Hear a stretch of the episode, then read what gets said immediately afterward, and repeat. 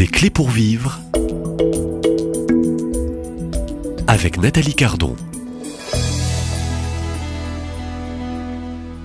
Si le monde a de la haine contre vous, sachez qu'il en a eu d'abord contre moi. Si vous apparteniez au monde, le monde aimerait ce qui est à lui. Euh, c'est dans Saint Jean, chapitre 15, verset 18-19. Saint Jean est dans ce livre, La spiritualité de la bûche, de frère Jean-Thomas de Beauregard, que je reçois encore aujourd'hui, euh, ici, dans ces studios à Lourdes, pendant ce pèlerinage du rosaire. Bonjour frère Jean-Thomas. Bonjour. alors je rappelle que vous êtes frère dominicain au couvent de Bordeaux et que vous êtes donc l'auteur de cet ouvrage que l'on peut, et j'invite les auditeurs à devenir des lecteurs. Euh, ce livre se lit rapidement, il est précieux, il est question aussi de grâce, euh, il est question aussi de, eh ben, de mettre le feu ou de réveiller euh, chez le baptisé que je suis euh, ce feu qui ne m'anime peut-être plus, mais qui peut être ranimé, rallumé, éveillé ou réveillé. Et c'est un peu le but. vous écrivez page 162, il y a une haine des chrétiens parce qu'ils sont signes de contradiction la vérité suscite des, oppositions parce qu'elle n'est pas toujours confortable, parce que la prétention à la vérité est insupportable, parce que le serviteur n'est pas plus grand que le maître, et que si Jésus a été mis en croix pour ce qu'il était plus encore que pour ce qu'il faisait, il n'y a pas de raison qu'il en aille autrement pour nous. Jésus a donc raison de nous avertir. Si le monde a de la haine contre vous, sachez qu'il en a eu d'abord contre moi. Le message est clair et c'est un petit peu l'angle de ce dernier entretien que je vous euh, propose hein, pour tous ceux qui vous écoutent cette semaine, qui sont baptisés, peut-être non baptisés, mais qui vont peut-être se risquer euh, euh, à ce cheminement vers le baptême, ceux qui sont peut-être loin de cette église, qui est une église parfois aujourd'hui dans cette vitrine extérieure, une église à, scandale connaître le programme de tout baptiser.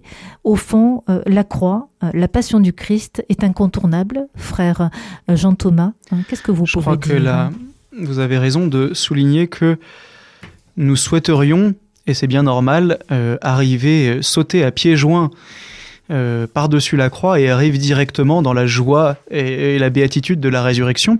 Et ce serait merveilleux si c'était comme ça. Mais il se trouve que euh, Jésus nous dit que euh, pour euh, passer ce ravin de la mort, il y a un seul pont. Et ce pont est en bois comme il se doit, et c'est le bois de la croix. Donc on est un peu obligé de passer dessus. il ne s'agit pas de le désirer nécessairement, parce que la croix arrive très bien toute seule, elle n'a pas besoin de nous pour la désirer. la vie se charge de nous fournir des croix en abondance, on n'a pas besoin de les, de les chercher. Mais quand elle se présente, il faut y consentir. Et sur ce que vous disiez tout à l'heure, je crois que c'est c'est important effectivement de, de, reconnaître que c'est difficile d'être chrétien aujourd'hui, qu'il y a une hostilité de la société, peut-être parfois moins grande que ce qu'on croit, mais elle existe, ne nous voilons pas la face. Tout ce que nous sommes, tout ce que nous croyons euh, est, est, est, est, une contradiction pour le monde et il nous la renvoie à la figure parce que, euh, bah parce que ça le dérange dans son confort, ça le dérange dans ce qu'il pense. Mais là où ce serait à relativiser, c'est si nous croyions, et là ce serait faux, que euh, c'est une situation nouvelle. Euh, que, euh, que, que, en fait nous sommes la première ou la deuxième génération ou la dernière, à, génération. Ou la dernière génération à, à subir cette hostilité là de la part du monde non il en a toujours été ainsi et à la limite si on prend notre foi au sérieux, si on essaie de mener euh, une vie qui soit la plus sainte possible, alors on rencontrera, on rencontrera de l'hostilité. Euh, c'était le cas pour le Christ éminemment, ça a été le cas pour tous les chrétiens à travers l'histoire. Il n'y a jamais eu de période où c'était simple d'être chrétien, où c'était simple d'être saint. Ça a toujours été compliqué parce qu'il y a toujours eu des adversaires qui étaient à minima le démon, Satan, euh, qui lui est toujours là, euh, merci pour lui, euh, et puis et, puis tout simplement tous les autres qui, soit par mode d'indifférence, soit par mode d'hostilité véritable, combattent ce que nous sommes. alors ils nous combattent, je dis ça un moment dans le livre, c'est ça qui est terrible, c'est que c'est sur deux fronts. D'une certaine manière, les gens nous haïssent soit parce que nous sommes réellement chrétiens et que nous vivons en conformité avec ce que nous professons. Ça, c'est le meilleur des cas. Euh, je suis un super chrétien et je, je, je, vis une vie conforme à l'évangile. Et comme l'évangile suscite la contradiction, je reçois de l'hostilité. Ça, c'est le meilleur des cas. Mais il y a un cas qui est peut-être plus fréquent, euh, qui est l'hostilité des, des, des, des gens qui sont extérieurs à l'Église parce qu'ils pressentent la grandeur et la beauté de ce qu'est notre vocation chrétienne et que nous ne sommes pas à la hauteur de cette vocation. Et au fond, ils nous disent euh, vous n'êtes pas ce que vous devriez être. Et ils nous détestent, non pas à proportion de ce que nous sommes, mais à proportion de ce que nous ne sommes pas. en fait, sur les deux fronts, nous pouvons être détestés. Bon, bah, le... il faut le savoir, mais c'est pas pour les mêmes raisons à chaque fois.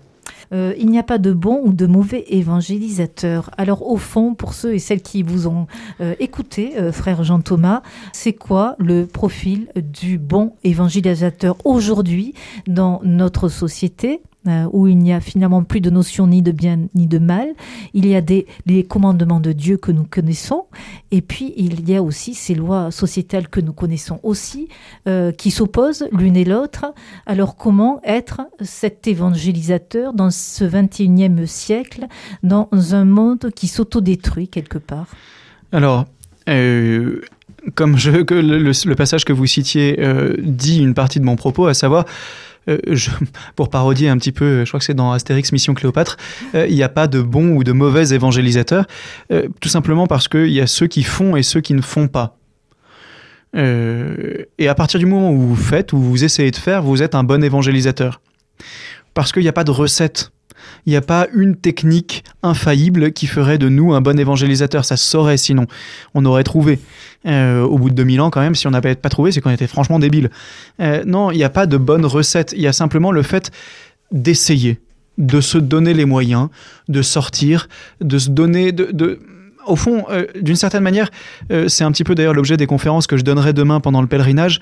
je crois que la question n'est pas tellement celle des moyens, mais la question d'être convaincu de la finalité. Je veux dire par là que si on est convaincu que c'est nécessaire d'évangéliser, que c'est à la fois nécessaire pour les autres et pour nous comme chrétiens d'évangéliser, alors on trouvera les moyens on trouvera les modalités pour telle époque, pour telle région, pour tel contexte, etc. On trouvera, on a des ressources intellectuelles, on a des ressources morales, on a les ressources de la prière, on a de l'ingéniosité, on finit par trouver. La question, elle n'est pas là. Les, moyens, on les trouve toujours. L'intendance suivra, comme disait De Gaulle à propos d'autre chose. Mais euh, la question, c'est euh, est-ce qu'on est vraiment convaincu que c'est nécessaire? Et je crois que c'est là que souvent ça pêche. C'est qu'au fond, on se dit, bah, Dieu se débrouillera bien tout seul, euh, et, puis, euh, et puis moi, je fais mon petit bonhomme de chemin. Mais si on se convainc que c'est nécessaire, qu'il faut évangéliser, on trouvera les moyens, et alors on sera des bons évangélisateurs du simple fait que l'on essaie. Vous voyez que c'est un programme à la fois ambitieux et en même temps euh, très raisonnable. Il s'agit seulement d'essayer avec ce que nous sommes, avec nos petits bras, avec, euh, avec nos faiblesses, nos limites, notre péché. Et c'est pas grave, le Seigneur regarde ça euh, avec miséricorde, avec amusement, parfois peut-être, euh, mais surtout avec une grande tendresse et peut-être même une forme d'admiration. je sais pas si c'est très théologique de dire ça, mais le Seigneur, de temps en temps, doit se dire, bah dis donc, celui-là ou ceux-là, ils osent, euh, et, c'est quand même pas facile. Je les ai embarqués dans une aventure qui est, euh, qui, est certes exaltante mais compliquée. Et ben ils y vont. Et, le bon Dieu dans ces cas-là se dit mais quand même, hein, cet homme, j'ai bien fait de le créer, j'ai bien fait de le sauver, euh, et j'ai bien fait de l'aimer parce que il, il, se bouge, il se bouge et dans un contexte pas facile. C'est l'essentiel. Alors, il se bouge, il, est en mouvement, il est debout, en posture debout, il est réveillé il est, toujours éveillé. ça, hein. c'est un thème biblique, hein. évidemment, euh, qui court dans, tout le, dans, dans toute l'écriture. Mais il faut être éveillé. Nous, on est des chrétiens qui dorment souvent, ou qui somnolent. C'est-à-dire que gros de aussi. Hein, et de tiédeur, etc. C'est pas pour euh, c'est pas pour moraliser, parce que c'est normal. Le, je veux dire, la condition normale du chrétien, c'est de lutter contre le sommeil, c'est de lutter contre le, le, contre la tiédeur. Euh, c'est sa condition normale. Sinon, on serait déjà dans la gloire du ciel. Euh, je, je l'espère pour nous tous, pour nos auditeurs, pour vous, pour moi, la gloire du ciel. Mais en attendant la gloire du ciel, notre condition normale de chrétien, c'est le combat et le combat contre le sommeil, contre la tiédeur, contre le péché, contre euh, bah voilà notre résignation à une petite vie chrétienne confortable. Euh, confortable. Vous savez, le pape François au JMJ il y a quelques années euh, avait demandé aux jeunes de ne pas être des chrétiens de canapé. Euh, bah voilà, ne soyons pas des chrétiens de canapé, soyons des chrétiens en sortie pour aller évangéliser le monde, enflammer le monde, et puis nous laisser enflammer nous-mêmes, être un feu qui éclaire, réchauffe, brûle, Merci infiniment. C'est sur ces euh, belles paroles euh, de feu et, au fond de vie hein, que nous terminons cette série des clés pour vivre ici euh, pendant ce pèlerinage du Rosaire à Lourdes. Je rappelle votre livre paru aux éditions du Cerf, La spiritualité de la bûche. Et on brûle avec vous, hein, frère Jean-Thomas de Beauregard, l'art de, de mettre le feu sur la terre sans brûler, mais en allumant.